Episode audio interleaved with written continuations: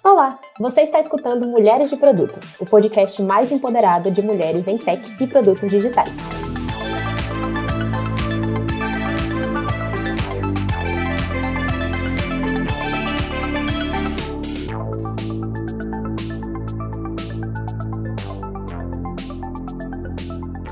Eu sou a Isa e junto com a Thay vamos falar sobre produtos técnicos. Oi, gente. Então, produteiras queridas, vamos falar de um tema muito legal e que ainda gera muita discussão na área de produtos, que é sobre produtos técnicos. Você já teve alguma dificuldade de explicar o que uma pessoa de produto faz? Imagina quando o produto é puramente técnico e não temos nenhuma interface para ajudar na explicação. Então, hoje a gente vai tentar falar um pouquinho sobre esse tema e desvendar alguns mistérios da construção de produtos técnicos, desenvolvimento de plataformas, API e muito mais. E nesse papo vão estar aqui com a gente a Marina Limeira, Software Developer na Gruntwork, Sayonara Guiar, QA na Grafeno e Luma Santos, Product Manager na Totworks. Sejam bem-vindas, meninas, e contem pra gente um pouquinho de vocês antes de a gente começar a nossa pauta de hoje. Oi meninas, eu sou a Sayonara, é, sou QA ali na, na Grafeno, né, como as meninas disseram. A Grafeno, ela é uma plataforma ali de, de créditos que facilita um pouco a comunicação entre seus credores e, as, e a empresa. Eu estou ali atualmente há um ano e meio, mas eu já trabalho na área de qualidade há quatro anos. É, eu falo que é uma área assim que a gente está há um tempo, né, já é, tendo essa dificuldade de entender o que, que, que, que é, qual, qual que é a funcionalidade, o que, que o QA faz ali. Então, vou tentar explicar um pouquinho também o meu fluxo do dia a dia aqui no podcast hoje. Oi, meu nome é Luma Santos, eu sou Product Manager na ThoughtWorks. É, estou há quatro anos na ThoughtWorks, é, mas na área eu trabalho mais ou menos há uns sete anos, seis, sete anos. É, eu sou de Blumenau, Santa Catarina, mas estou em Porto Alegre. E dentro da ThoughtWorks eu pude facilitar vários, vários Inceptions, trabalhei com alguns produtos técnicos também apesar de eu não ter um background técnico, eu sou uma pessoa muito metida e curiosa. Então, é, eu acho que é muito legal essa interação com os times técnicos para a gente conseguir entender e traduzir as coisas assim. Enfim, é isso. Olá, eu sou a Marina, é, eu trabalho hoje na Grantwork como software developer e o foco da empresa, que é o, boa parte do, do que eu trabalhei nos últimos anos, é criar ferramentas em Terraform para as pessoas construírem infraestrutura na AWS. A gente também tem algumas ferramentas open source que são meio famosas, tem o TerraGrant e o TerraTest, que são todas focadas nesse, nesse mesmo ecossistema de Terraform. E é isso. Boa, prazer, meninas, recebê-las aqui. Bom, vamos começar do início, né? Contem pra gente, por favor, a partir da experiência de vocês, tá? O que é de fato um produto técnico e o que que ele difere de outros produtos? Ah, tá. No meu caso, a gente tem a nossa ferramenta, a gente vende para outras empresas e o foco são que outros desenvolvedores dessas empresas usem e consigam construir a infraestrutura deles. É, a gente tem algumas dificuldades no meio disso, que o nosso produto é só uma ferramenta é, são um monte de biblioteca de código no GitHub. Então, eles vão assinar nossa plataforma e vão ganhar um monte de código. E a gente espera que eles consigam usar esse código para não passar, por exemplo, um ano inteiro desenvolvendo um monte de coisa que vai subir servidor, vai subir VPC, vai subir, sei lá, um Kubernetes. Uh, às vezes, questão de segurança também, a gente tem alguns benchmarks do CIS, que é um dos desses padrões de segurança, vamos dizer? Eu ia falar que um produto técnico, ele não tem uma, um, uma presença gráfica, né? Ele não é um produto com uma interface gráfica que tem botões, desenhos, não necessariamente. Às vezes pode ter, né? Mas geralmente não costuma ter.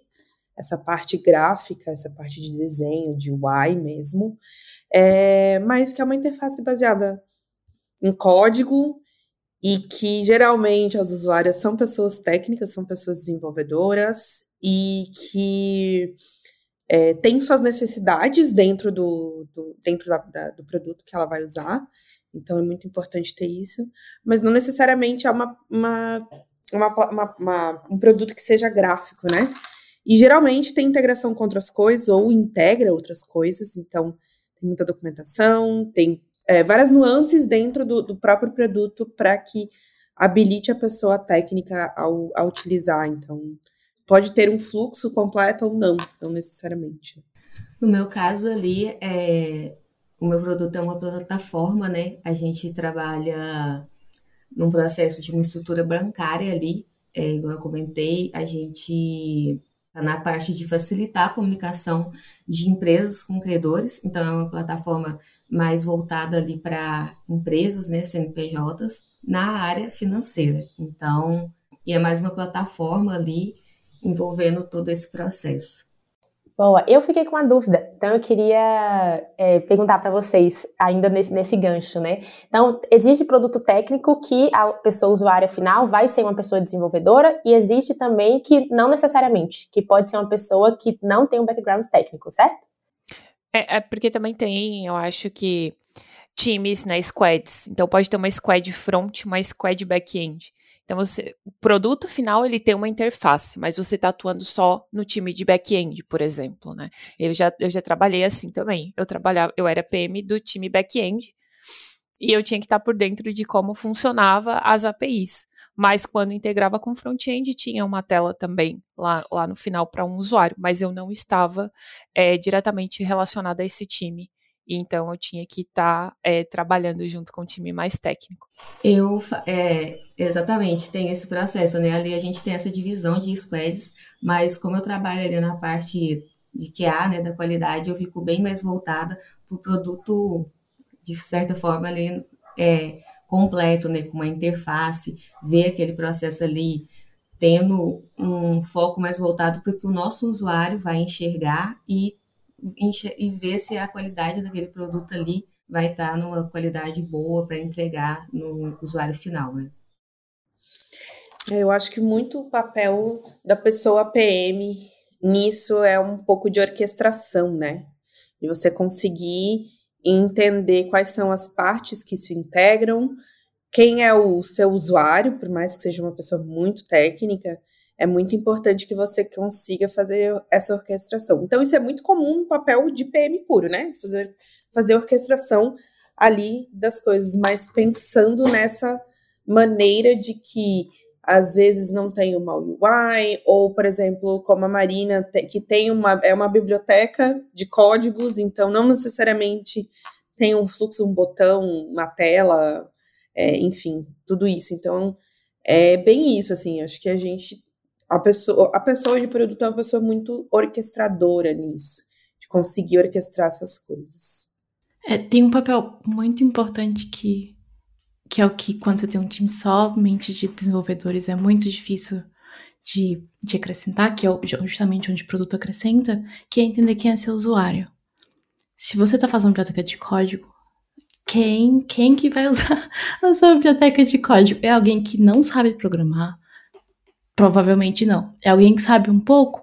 Talvez, mas se você está falando, talvez vai ter que ensinar o usuário a usar não somente a sua ferramenta, mas todo o ecossistema que está ali. Então, é literalmente definir as pessoas e você, se a gente vende uma ferramenta para a empresa, como, como que é o time de desenvolvedores dessas empresas que a gente está vendo nosso produto? A gente fala, ah, Talvez aí você, você entra numa conversa de vendas e fala: ah, a gente tem um produto muito legal aqui que a gente tem esse ecossistema. Aí a pessoa que às vezes é gerente, geralmente tem um pouco mais de contexto técnico, fala: nunca ouvi falar. No meu caso, a gente tem a, até acho que semana que vem a gente é um time só de desenvolvedores e tem algumas pessoas que fazem mais ou menos o papel de produto. Então, tem quando eu no meu dia a dia estou focada em fazer uma tarefa, terminar, fazer uma coisa funcional ou não, eu esqueço que tem alguém usando essa ferramenta. Será que essa pessoa vai ter contexto de fato para eu lançar uma documentação? se a pessoa entender o que eu tô falando. Então tem, tem algumas dificuldades aí nesse meio.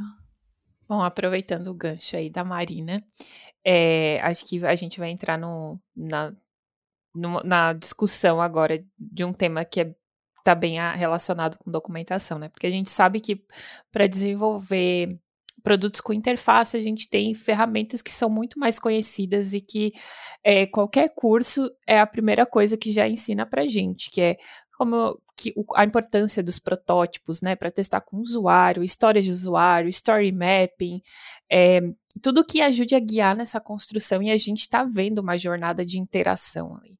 Mas e para produto técnico, como é que isso funciona, né? Quais são as documentações, especificações, como que a gente vai garantir que o que a gente está fazendo no, nesse produto técnico está é, saindo como planejado, está atendendo as expectativas do que os nossos stakeholders querem, por mais que eles sejam pessoas é, desenvolvedoras ou não. E, e, tem uma empresa investindo por trás, né? Então, é, é fato que em algum momento também vai ter pessoas que não entendem sobre esse produto técnico, que está ali investindo e que também quer saber, né? Qual é o, o valor que isso está gerando. Então, como que funciona isso para vocês nos, em cada contexto aqui, né? Primeiramente, é complicado. Muitas vezes pra gente é um exercício de empatia. Eu tava hoje de manhã pareando com uma pessoa do meu time e a gente não tinha entendido os requisitos. Para a gente entrar na documentação do que a outra parte do time tinha feito e a gente vê, ah, quando está nesse caso, você quer fazer esse tipo de atualização, você pode criar esse arquivo e gerar a versão somente para essa pasta. A gente tava tipo, como assim? Não faz sentido, então o requisito talvez esteja errado.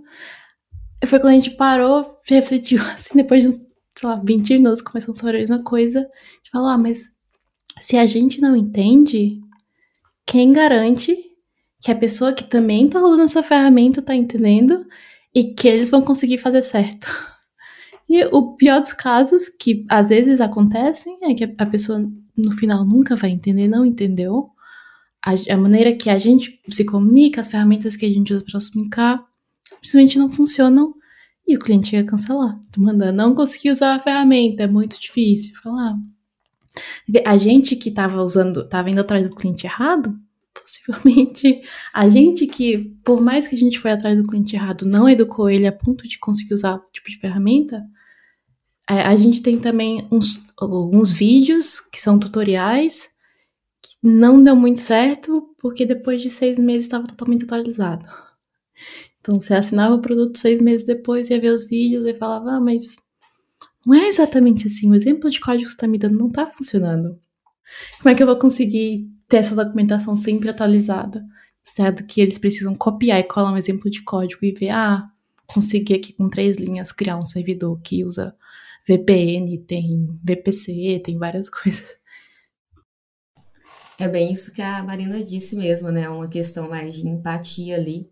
Eu falo que essa questão de documentação, do cliente final entender, é, envolve muito mais o, o time que está ali envolvido. A gente até tem um, um processo ali da Grafeno que eu acho bem interessante, que a gente tenta o time que está ali atuando na, na entrega daquela funcionalidade, daquele produto novo, é, se realmente todo mundo que está no time está conseguindo entender aquilo, e essa parte da documentação facilita bastante, né? A gente tenta usar o, o Notion ali, é, não sei, acho, eu já até vi que vocês já comentaram um pouco aqui no, no Mulheres de Produto sobre o Notion. A gente tem a cultura de documentar os nossos produtos lá dentro para facilitar a entrega e, a, e, o entendimento de todo o time ali, né, de toda a galera da, da empresa, porque todo mundo ali conseguir, principalmente na questão da qualidade ali, é, testar, né, aquele fluxo, é, a gente tem um time, uma squad ali bem grande de, da área da qualidade, muitos QAs, então, às vezes, eu, eu não testei determinado produto, mas eu vou precisar dele para fazer o teste que eu tenho que fazer futuramente. Então, aquilo lá está mais documentado, está entendível para mim, vai facilitar o meu processo ali. Como é uma plataforma que vai ter um usuário ali final que às vezes não conhece aquele produto, é um produto novo, a gente tenta se organizar bem para entregar aquele produto de uma forma bem simples acesso, fácil de, de ser entendível ali, porque a gente tem que entregar esse produto imaginando que tem pessoas que não vão entender aquilo lá e estão querendo comprar o nosso produto. A gente não tem que ir com a ideia de, ah, é, ele conhece, né, a, a nossa área ali, que é credor financeiro, ah, ele conhece esse processo. Não, tem muita gente que está ali que está só querendo entender uma coisa nova para começar a usar, então tem que ser bem detalhado o processo e entendível para qualquer um que tiver.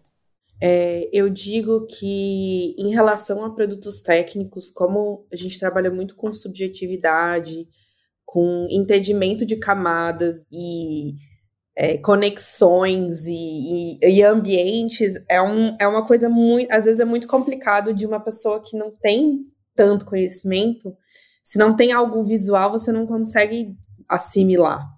Então, eu acredito muito que utilizar de, por mais que, que não pareça, mas utilizar de ferramentas visuais para a gente conseguir desenhar, que, é, a, a, que, a nossa, que a nossa usuária final consiga compreender isso, consiga é, os é, entender os requisitos, é uma coisa muito importante.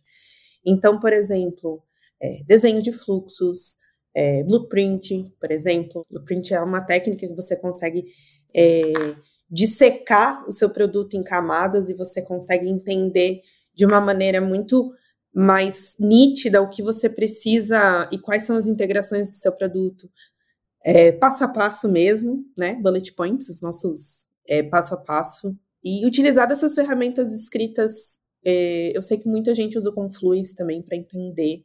Então, utilizar disso mesmo é, de maneira visual também para fazer o entendimento do que é necessário, sabe? Então, a gente pode ter, a, a, gente não tem uma história de usuário, mas a gente tem uma história técnica, e essa história técnica tem, tem algum contexto, tem um motivo pelo, pelo qual a gente está atrás dessa, dessa partezinha que a gente está escrevendo, tem um escopo, tem um passo a passo para você fazer os testes. Sim, tem critério de aceitação também, se você pensar, porque o critério de aceitação você tem um, um, contexto, você tem uma ação e você tem uma reação em cima disso. Então, o que, que vai acontecer se você fizer? Então, acredito muito que, por mais que a gente conheça e assimile esses, esses temas, ah, história de usuário, é, interface, a gente pode trazer um pouquinho disso é, para dentro desse, dessa parte muito técnica, assim, sabe? Então, eu sou uma pessoa muito visual e acredito que as pessoas assimilando de uma maneira mais visual, é, tem técnicas que a gente consegue trazer isso para a claridade, assim, para o entendimento das pessoas. Acho que é bastante isso. Eu ia dar meus dois centavos, que é mais um aí no que a Luma falou. É, como Technical Product Manager, eu tive que fazer muito isso, porque a minha PO não era técnica, então, eu construí um Service Blueprint para a API, porque a gente conseguia criar um racional por trás disso, entender as comunicações entre, entre as integrações, por exemplo. Então, isso ajudou muito visualmente e é uma forma de documentar também, né? Ajudou as pessoas a entenderem em que momento as, as requisições chegam, em que momento saem as respostas dessas requisições, por quais APIs elas passam. Então, isso, de forma visual, ajudou muito eu na hora de traduzir tudo que era técnico um pouco mais para negócio, não puramente porque às vezes é bem difícil, mas pelo menos ela entendeu os porquês e os comos isso está acontecendo, facilitou bastante. Por mais que a gente está ali é, num produto muito técnico, o PM ele tem que, ele tem essa, o técnico tem essa facilidade da tradução porque consegue entender os devs e ao mesmo tempo por entender de né, da parte de PM, consegue já ir traduzindo isso para uma pessoa PO ou um cliente que não é tão técnico. Então, eu acho que a gente tem que usar dessas ferramentas, como a Luma falou, e adaptar. Histórias de usuários também são adaptáveis. A gente não precisa usar eu como usuário, quero fazer tal coisa. A gente pode simplesmente colocar um contexto do que, que precisa ser feito e quais são os principais requisitos dentro desse escopo e o que não está dentro do escopo e quais são os, é, os critérios de aceite. Isso é uma boa história de usuário. Tem que ser o que funcione para o time e que todo mundo entenda, não puramente o by the book, né?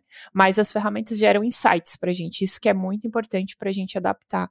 Então, eu acredito sim que é possível é, usar essa, essas mesmas ferramentas de um produto que tem interface, adaptando para o nosso contexto, que vai ajudar muito na hora da, de conversar com pessoas que não são tão técnicas. É, é muito, muito importante isso que você acabou de falar de você não precisa ser a pessoa que sabe 100% dos detalhes técnicos. E assim que tá tudo pronto, falar isso tá certo ou não. Algu alguém tem que ser responsável por olhar aquilo e dizer isso é o que o meu cliente teoricamente quer, porque a gente nunca sabe na prática. E garantir que o time tá entendendo também sobre isso. Porque se fala, ah, a gente tem que garantir que todo mundo atualizou aqui para a versão nova disso aqui que a AWS lançou. Você fala, ah, mas o que isso quer dizer? Quais casos a gente tem que garantir? Então, o time saber o que você está falando, mas você também dizer, ah, eu não preciso saber como você vai implementar a solução da AWS, precisa saber que tem uma coisa nova, uma versão nova, e saber, ah, o que, que meu cliente precisa? Será que eles usam tudo isso? Será que eles não vão usar tudo isso? Quem vai fazer essa pesquisa? Quem que vai ah, mas se a gente não implementar isso, será que vai fazer diferença para os clientes? Será que é um produto novo que eles vão querer usar ou não? Alguém, alguém tem que garantir o, produto final. Tem uma coisinha que eu queria adicionar aí, que é bem isso que tu falou em relação ao, é, ao seu papel de, de, de, PM. Por mais que às vezes, por exemplo, a TAI tem um background técnico, eu não tenho, eu consigo entender um pouco melhor essa minha nuance entre um lado e outro. Mas é, é muito importante não fa falar como tem que ser feito, mas dar o, todo o contexto do porquê que nós estamos, né, é, a partir do momento que nós vamos construir algo, do porquê que a gente está fazendo e deixar que o time resolva o como, né? É, então, acho que é muito importante esse seu papel de facilitador de entendimento de contexto para que o time resolva. Então, ah, isso aqui é o que nós temos que fazer dado este contexto, mas o como, eu acho que é o time, o time de desenvolvimento e é o time como um todo. Você pode dar seus palpites também, mas eu acho que é bem isso, assim, é um trabalho bem colaborativo. Tem um outro papel muito importante nisso, que é um líder técnico. Às vezes tem muita questão de nuances do produto, assim, tipo, ah, se a gente não implementar isso, vai talvez surja um efeito um pouco diferente, mas quais são as vantagens? Vai dar muito trabalho implementar essa pequena coisa aqui, que teoricamente é fácil, às vezes não é. Você tendo alguém de fato no time que tem experiência, tem esse papel de líder técnico, pode falar: vamos sentar aqui, já que você, pessoa de produto, tem um contexto todo do que a empresa precisa, do que o nosso usuário precisa. O produto geralmente faz muita, junto com designers, dependendo da empresa, faz as pesquisas de usuário. Você que conversou com o cliente e você entendeu quais são as dores dele do produto, ou de fato do problema que a empresa está tentando resolver, me ajuda a traduzir isso para passar para o resto do time. Então, é, tem muito mais gente envolvida nesse processo e às vezes é questão de ter um time que compreende também, né? Tem gente que às vezes é meio chato de trabalhar. Pessoa, ai, tipo, ai, não vou te ajudar nisso porque não é, não é meu dever criar tarefa. Claro que é. Todo dev tem que criar tarefa, pelo amor de Deus. O time todo se ajudar é sempre muito importante. Boa, Marina, vou tatuar. Todo deve deve criar tarefa. Sim, papel de todos, né, gente? De todas, por favor. É, não, muito legal. Acho que vocês já estão trazendo vários, várias, vários pontos importantes aí do papel de, de uma pessoa PM dentro de um produto técnico. Eu tinha minhas dúvidas e já consegui entender aqui bastante coisa. Que tem ferramenta que a gente usa quando o produto não é técnico, né? A Luma trouxe blueprint, a Thay falou também um pouquinho da, de que já fez blueprint de API, jamais imaginaria isso, achei super interessante. É, e que também dá para escrever história, obviamente. Então, essas ferramentas elas também transbordam, né? Para quando o produto é técnico, não é um bicho de sete cabeças, é produto, continua sendo produto, né? É bem legal, gente. E a Marina trouxe um ponto que eu ia, que eu ia perguntar agora, assim, que eu ainda estou com dúvida, quero ouvir de vocês, um pouquinho do, da diferença do papel de uma, de uma, de uma PM técnica com uma liderança técnica, né? Um gerente técnico. Então, quando a gente está falando, porque os dois não vão codar, né? Em teoria, os dois não vão codar, então os dois vão estar responsáveis ali pela, ou as duas, né? Vamos falar as duas, né? Porque não a líder técnica também. As duas vão ser responsáveis aí pelas decisões técnicas, mas trans, é, tem alguma interseção ali no momento de uma decisão de um produto técnico entre o que a PM vai, vai decidir, o que a líder técnica vai decidir, esse, esse dentro desse contexto, esses papéis se misturam mais? Que eu acho que quando um produto é não técnico, talvez a gente tenha uma clareza, uma nitidez maior das diferenças dos papéis. E quando o produto é técnico? Primeiro, eu acho que depende muito da empresa. Tem empresa que cada, cada pequena coisa tem seu papel. Tem empresa que não. Então, tem muita empresa que tem tem front-end, tem back-end, tem empresa que tem full stack. No meu caso, a empresa é muito pequena, são 20 pessoas a empresa inteira, mais algumas pessoas trabalham é, part-time. Mas assim, com 20 pessoas, é, eu faço várias coisas que não é só ser desenvolvedor. Eu faço também, é, faço hiring, faço outras coisas nada a ver. Já fiz design sprint, já fiz várias coisas. Então, depende de, de quantas pessoas estão trabalhando muito naquele meio. Uma coisa muito importante que eu sinto falta demais hoje, porque a gente acabou de, literalmente acabou de contratar um PM, é que a gente conversa muito pouco com o usuário. Muito, muito pouco. E quando a gente conversa, a gente não sabe conversar. Eu não sei conversar com o cliente. Alguém tem que advogar por alguém. Às vezes o líder está mas não, se a gente cortar isso aqui, a gente vai entregar em duas semanas. Chega o PM e fala, mas se a gente cortar isso, nosso produto não funciona bem. Quem é que vai advogar pro outro lado? Tipo, é, e em sua maior parte é um monte de código. A gente tem uma jornada de usuário, a gente sabe o, o cliente quando ele assina, como ele vai receber acesso ao produto, que documentação vai ser a primeira coisa que ele vai ler. A gente tem muita documentação. Alguma tem que ser o entry point. Que documentação ele vai acessar de fora da empresa? Se ele está no Google pensando alguma coisa relacionada a gente, o que, que ele vai achar? Ele vai achar alguma coisa que vai ajudar ele a debugar algum problema? Talvez. Se não ajudar, ele vai ter que assinar o suporte. Como é que vai assinar o suporte? Quem vai garantir que a, a ponta de o cliente é, assinou até a ponta do cliente tá há um ano usando a gente, teve um problema, não sabe como resolver e tem que, tem que abrir um bug no repositório do GitHub.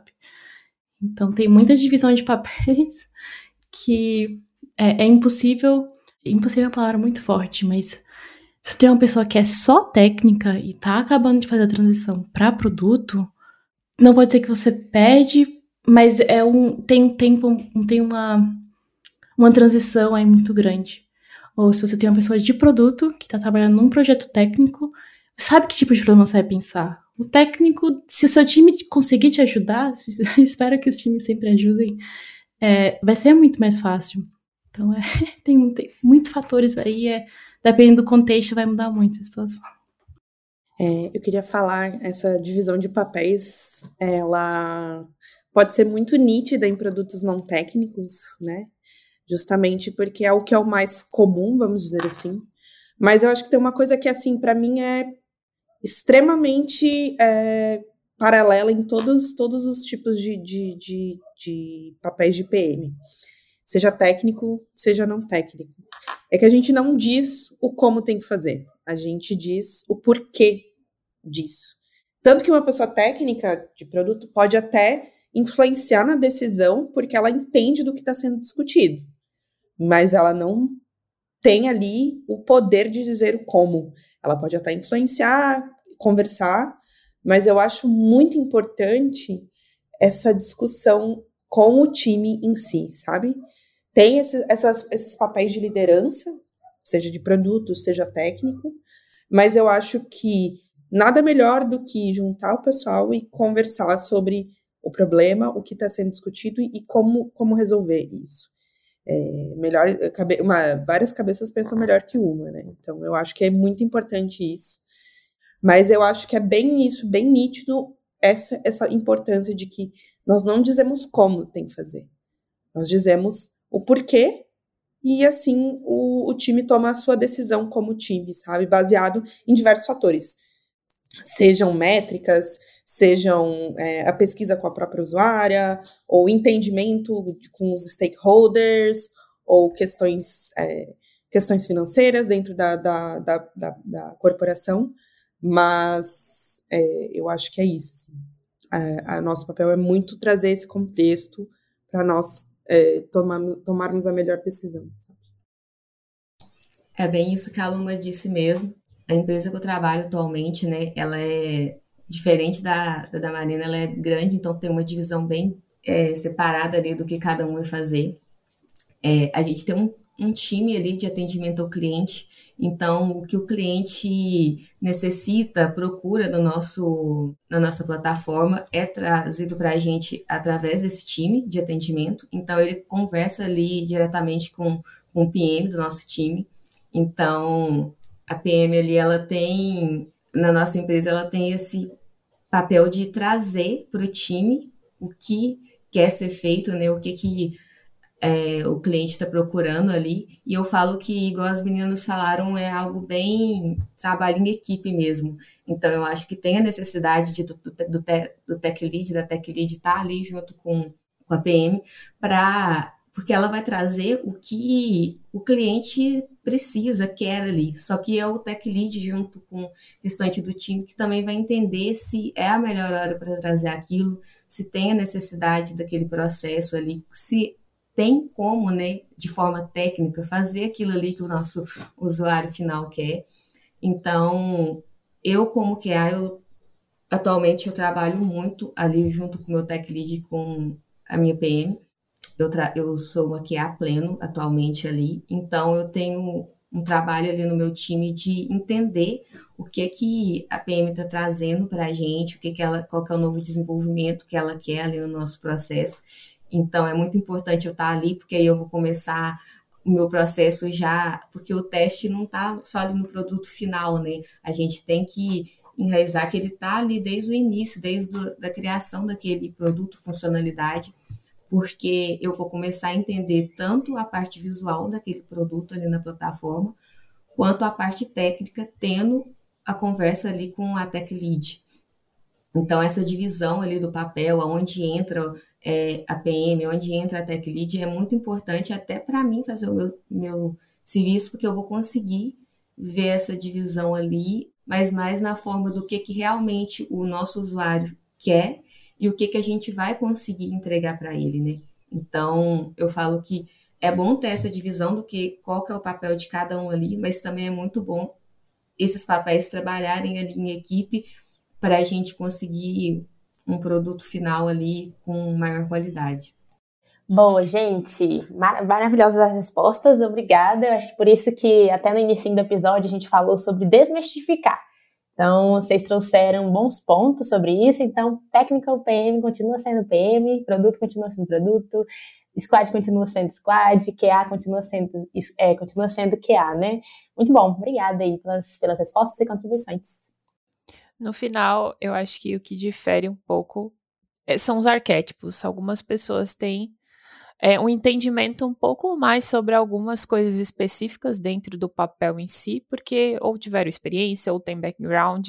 Isso ajuda e é muito estratégico até para a empresa colocar essas pessoas, né, em certos produtos ou projetos, porque demanda esse entendimento e essa facilidade, mas no final tudo é produto.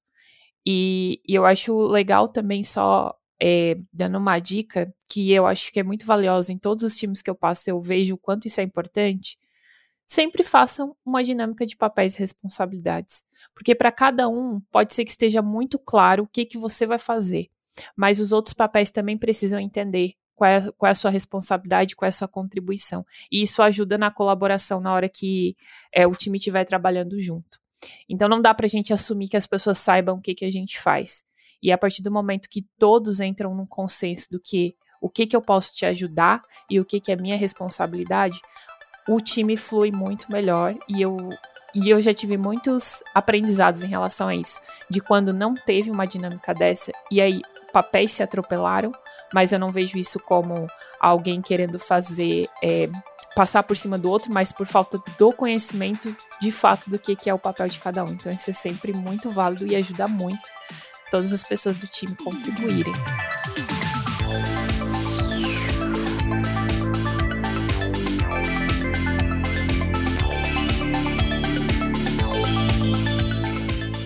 Você pode nos apoiar de diversas formas, seguindo a gente no seu agregador favorito do podcast, ouvindo pela plataforma Aurelo e assinando nos planos. A partir de R$ reais, você nos ajuda a manter a produção de conteúdo.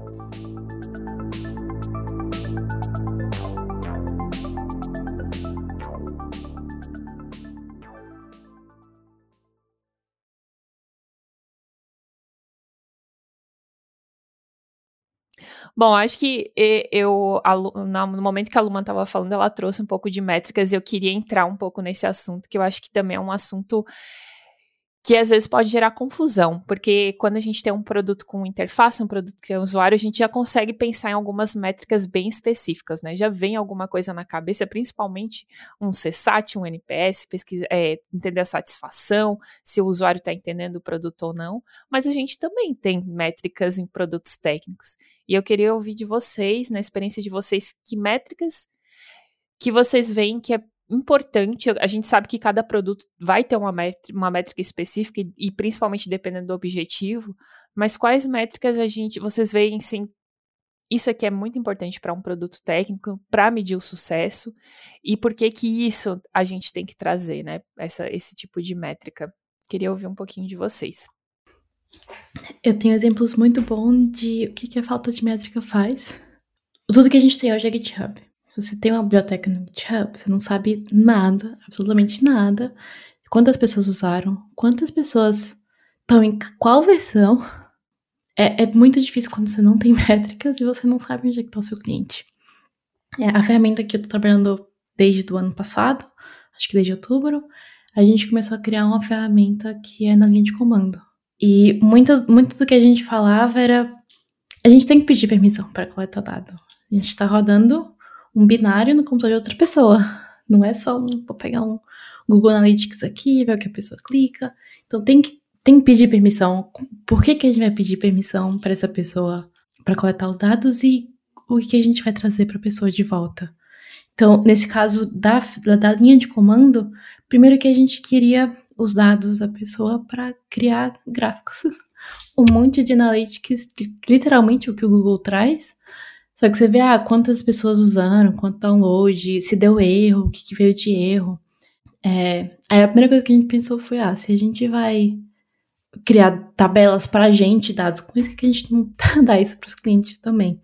Então, nesse caso muito em específico, as, as métricas que a gente coleta muitas vezes são importantes para o cliente também. Principalmente se ele estiver pensando em cancelar. Ah, nossa, eu acho que vou cancelar porque meu time tá usando muito pouco, a gente não tá fazendo muito, muito deploy com essas coisas. Você vai ver, ah, nossa, no último mês a gente, lá, fez mil requisições, não sei. Então, enfim, então, no caso muito específico de você ter né, bibliotecas de código, o mais importante, que é o mais essencial, é saber quantas pessoas estão usando, em que versão elas estão, dependendo de onde você está e do quanto você. É, de onde você disponibiliza sua ferramenta, o que, que o ecossistema lista vai trazer de, de bom para você também. Que no nosso caso é zero métricas. É, eu queria trazer um ponto que eu acho que é bem pertinente em relação a quais as melhores métricas para um produto técnico. E a resposta é a famosa depende. depende do seu contexto, depende do de quem é o seu usuário, se é um usuário muito técnico, se não é, quais são, quais são, qual é o seu contexto inserido dentro de um, dentro de um, de um contexto técnico, né? Se você, por exemplo, é, fornece é, informações ou é uma API que vai fornecer informações para um produto de front-end no, no final. Então, depende muito. Mas essa semana eu estava dando uma lidinha muito em DevOps, que eu acho que é, que é algo que é uma cultura que as pessoas vêm falando muito, enfim, é algo muito, muito recente, muitas pessoas, ah, a pessoa em DevOps e tal. Mas eu acho que é, o, o que eu queria trazer do conceito de DevOps é o seguinte, que é o fato de que é, pessoas é muito, são muito mais importantes do que processos e tecnologia, sabe? Então, é, de, diferentemente de tudo isso que a gente pode tentar conseguir metrificar, pense em métricas para as pessoas que usam o seu software. Pense nas métricas dos processos que acontecem dentro do seu software. É, ou da, da, sua tecnologia em si, né? Do seu, do seu contexto técnico. E também pense em é, métricas de tecnologia. Então, por exemplo, para pessoas, ah, é, tempo de resposta, ou um turnover, ou um NPS, por exemplo. Para processos, quem sabe você pensar na velocidade do, do, seu, do seu deployment ou em alguma coisa em relação à restauração de serviço, ou em quantidade de, de, de, de é, code smells que você tem dentro do seu, do seu processo, o que está acontecendo ali. E também pensar na parte do sistema em si mesmo, taxa de erro, número de incidentes você tem, pensar nisso, assim. É, eu acho que depende muito do seu contexto, mas você conseguir pensar que dentro do seu contexto existem pessoas, existem processos e existe uma tecnologia, ali é um mundo que você pode trazer para o seu contexto e trazer métricas que sejam legais para o seu contexto em si, para o seu contexto técnico e para ajudar na, na melhoria do seu processo, na melhoria do seu software, enfim. Bom, é, eu acredito que se o seu produto tem um usuário final ali, né, que vai utilizar, é, uma das métricas mais importantes é o teste de aceitação ali do mercado, né? Se o que você está trazendo é, para aquele usuário está satisfazendo, né? Entre números ali, se X pessoas estão utilizando, é, qual que é o percentual Y, né? Pra, de pessoas com é, aceitação desse produto seu. Então, é algo muito importante de medir métrica ali. Não é a única coisa, né? É, como as meninas disseram, mas é algo muito importante quando você tem um usuário final, porque o que é o seu produto sem alguém satisfeito com ele, né? Então, eu acho que é algo bem importante. E também indicar ali a eficiência do seu produto, garantir que ele está chegando com uma qualidade boa é, para o seu usuário, porque também chegar lá e tiver vários bugs, como os meninos falaram, é, vários problemas, vai prejudicar a entrega desse, desse produto. E acho que é mais isso mesmo. É, eu acho que tem o, o, último ponto de métricas, que é o, justamente o que a, a Luma falou, que é questão de melhoria.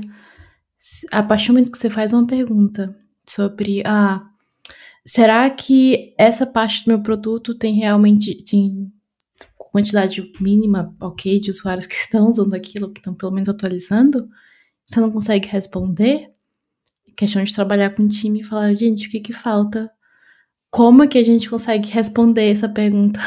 Porque é, a gente precisa saber se é, principalmente se é, é código que está lá e clientes têm acesso, independente se é uma API, se é um aplicativo, qualquer coisa você tem que manter aquilo. Vai gerar bug, vai gerar milhares de perguntas do cliente, vai gerar várias coisas.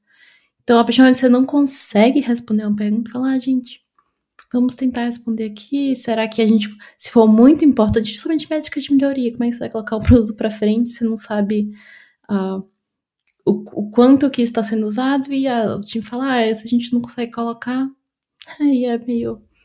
Ah, todo mundo triste assim, falou, ah, tá bom, vamos dar literal, tipo, Vamos tentar adivinhar aqui, chutar e fazer um monte de hipótese e esperar que essas hipóteses funcionem, porque a gente não tem dado. Gente, muito bom. Eu estou aprendendo muito aqui nesse episódio. Espero que todo mundo que está ouvindo a gente também esteja. É, eu vou perguntar agora, falando um pouquinho. A gente já está aprendendo muito aqui em relação a que produto técnico tem, enfim, as dificuldades e as delícias de qualquer, igual qualquer produto, né? Mas eu queria perguntar um pouquinho sobre a parte de qualidade. Então, quando a gente está falando de testar o produto antes dele ir ao ar, tem alguma coisa que difere? Tem alguma coisa, algum teste específico para quando um produto é técnico, ou a gente corta alguma etapa, ou tem uma etapa a mais? Então, o processo é o mesmo? Tem alguma coisa mais específica para este tipo de produto? Bom, é, eu sinto uma diferença, assim, até grande entre produto técnico e não técnico aí na parte de testar, né, da qualidade ali porque quando o produto tem ali um, uma interface que a gente precisa testar, então é algo que a gente tem que garantir tanto front e back ali, né, na parte de ver que o usuário vai visualizar aquilo e tudo. E aí entra muito naquela parte que eu já citei aqui um pouco, que é eu entender, né, aquele produto final para conseguir fazer esse processo de qualidade. E também tem o processo da parte de automação de testes, que entra muito aqui na parte da, da qualidade, que é ali atualmente onde eu trabalho, a gente tem a parte de automação. Então, nosso sistema tem muita automação. Então, quando entra uma, um produto novo, eu não preciso ficar ali nos testes é, dos testes manuais tão repetidamente o que já foi é, desenvolvido, né? Então eu tenho essa facilidade de ter automação ali no meu dia a dia, porque eu não preciso ter essa preocupação de ah, o que já foi desenvolvido, será que vai ter impacto com isso lá para o usuário? Então não. Já na parte é, técnica, que eu testo bastante coisas de API ali também, a gente tem essa preocupação, porque a gente, pelo menos onde eu trabalho, a gente tem alguns é, é, parceiros que, envolvem, que mexem também com API, então eu tenho que testar bastante o meu processo de API técnico ali, então não envolve nada de, de interface, é mais técnico ali mesmo, mas eu também tenho que garantir tanto do meu lado quanto do deles. Eu acho que é uma falha, né, ali da parte deles, mas como você está trabalhando com parceiro e o seu usuário final não entende isso, que é uma parceria, ele quer o seu produto, então você tem que garantir tanto do seu lado quanto do deles. É, eu falo que essa parte técnica, para quem tem mais familiaridade ali com a API, tudo se torna um pouco mais fácil, porque você entrega uma, um, uma pergunta e te, e te traz uma resposta bem direta, sim ou não, né?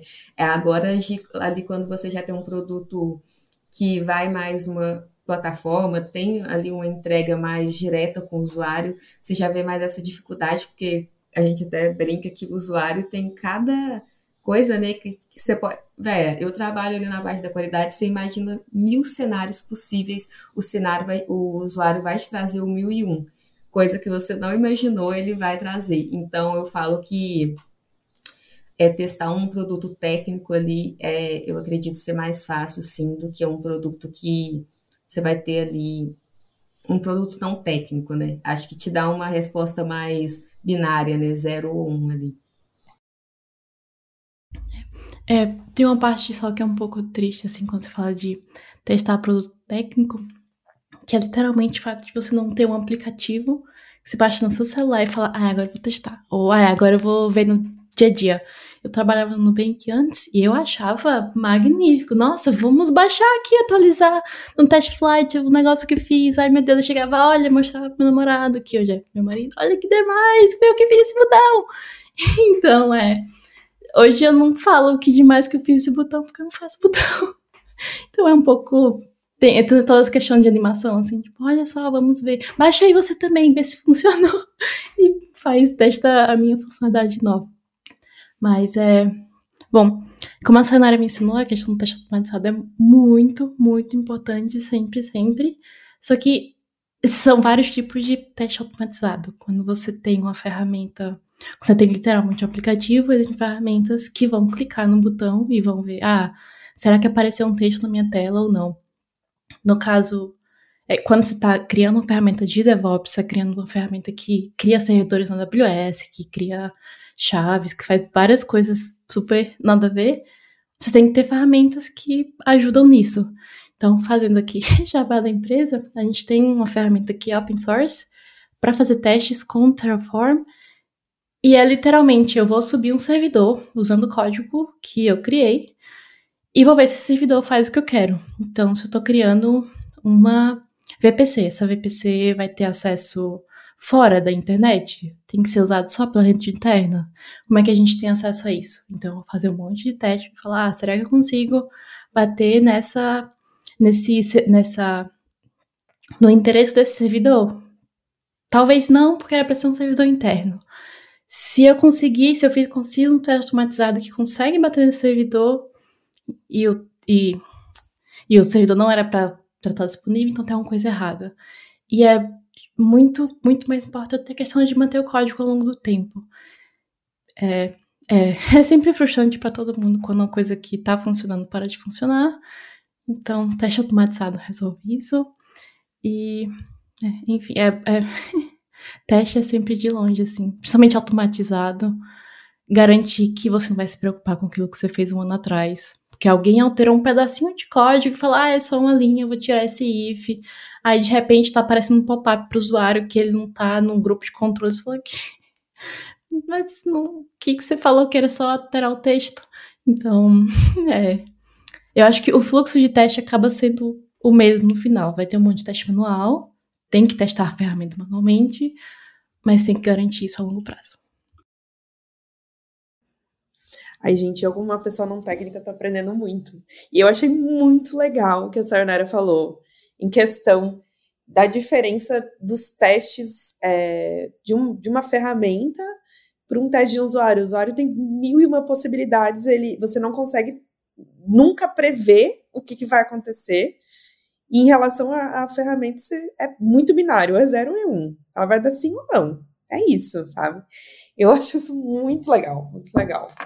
Mas uma coisa que eu queria muito reforçar é que quando a gente tem o período de teste, mas eu queria muito falar que o teste em si, ele acontece muito antes do que você vai lá e testa a ferramenta, sabe?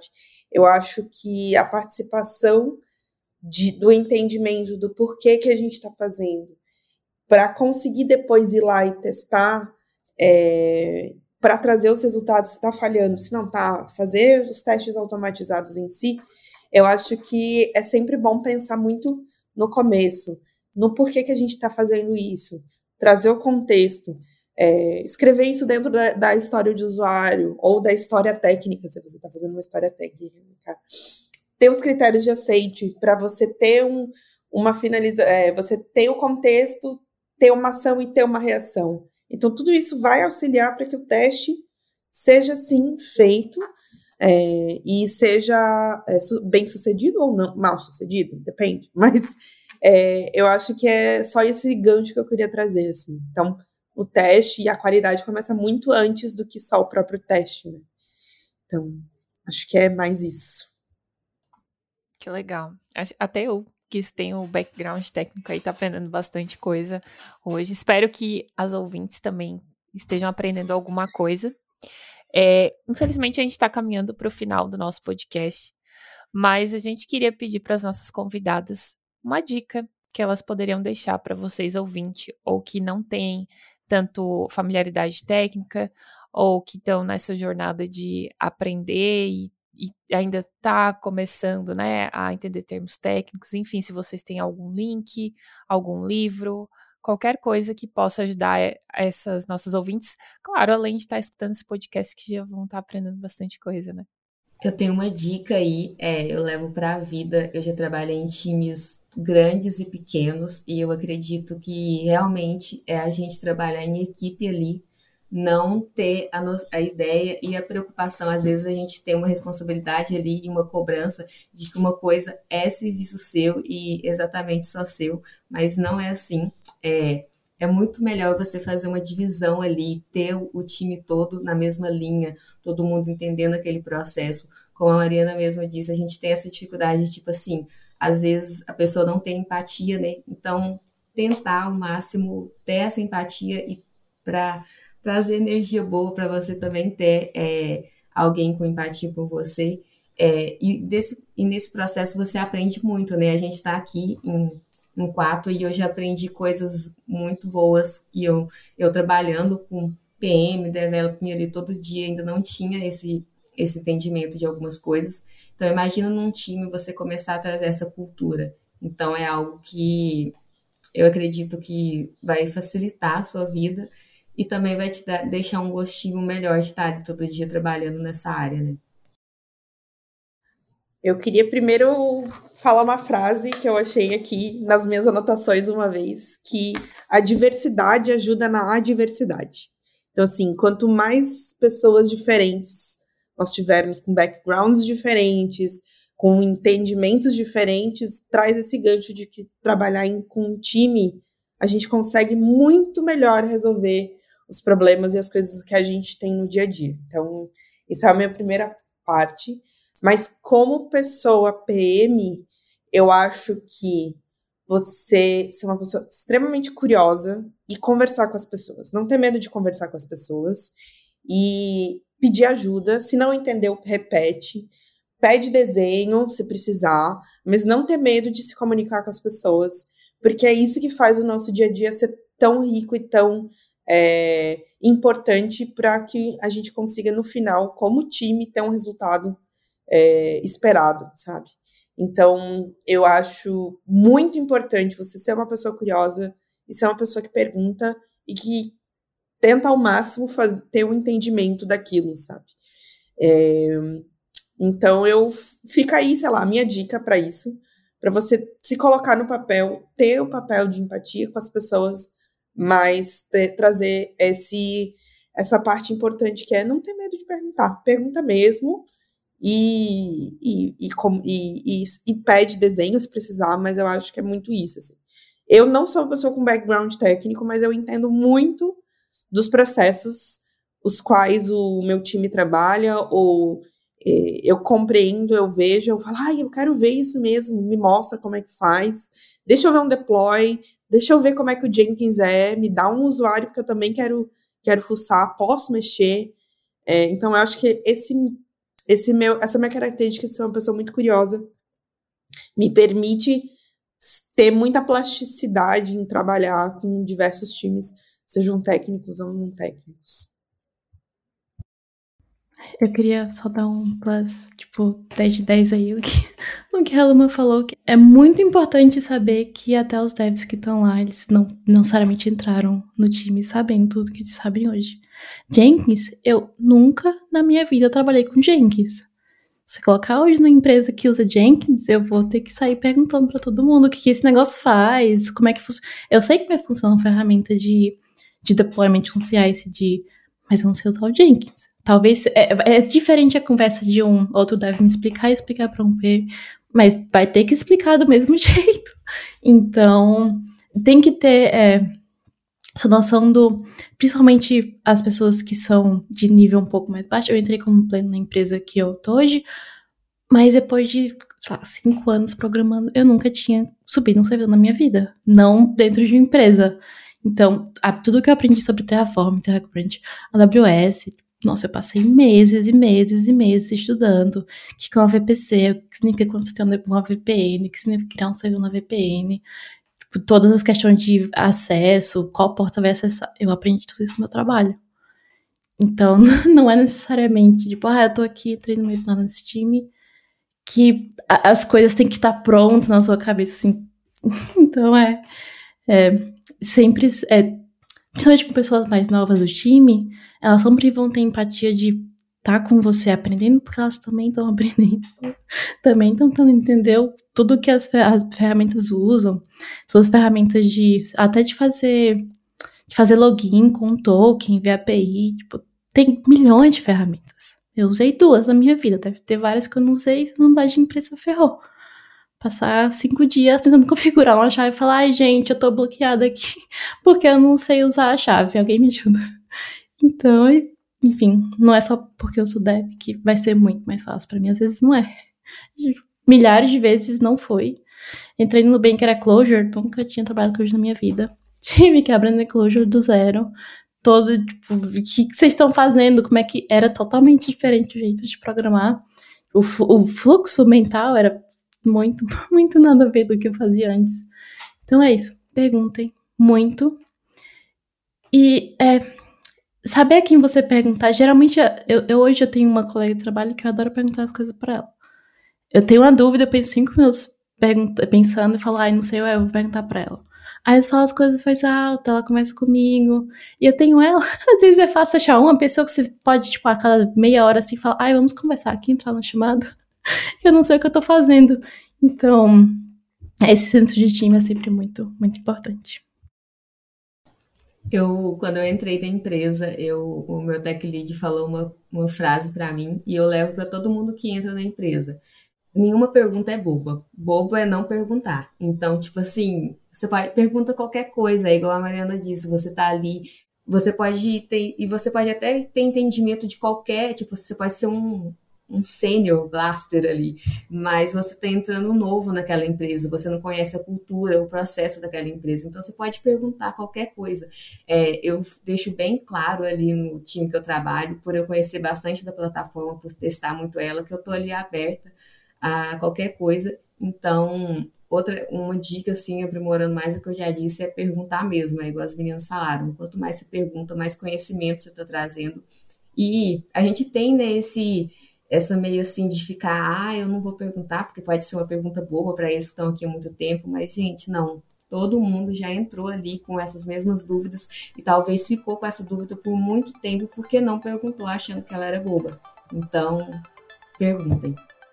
Boa, gente, muito obrigada. Então é isso aí. Você não tem que fazer tudo sozinha, você tem uma equipe, você não tem que saber tudo.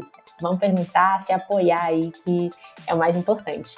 Bom, a nossa discussão continua no Slack e nas redes sociais do Mulheres de Produto. Queria agradecer a Marina, a Luma e a Sayonara, a Tainara também, né? Nossa host aqui também junto comigo. É, por, por, esse episódio. Obrigada, gente. Eu aprendi muito, como eu já falei, e muito obrigada por estarem aqui com a gente construindo esse episódio. Obrigada, gente. Até o próximo episódio. Obrigada, gente, pelo convite. Obrigada, pessoal. Sim, obrigada pela discussão. Sempre muito bom falar, principalmente pessoas de outras empresas. Você tem outros contextos, sempre enriquece muito.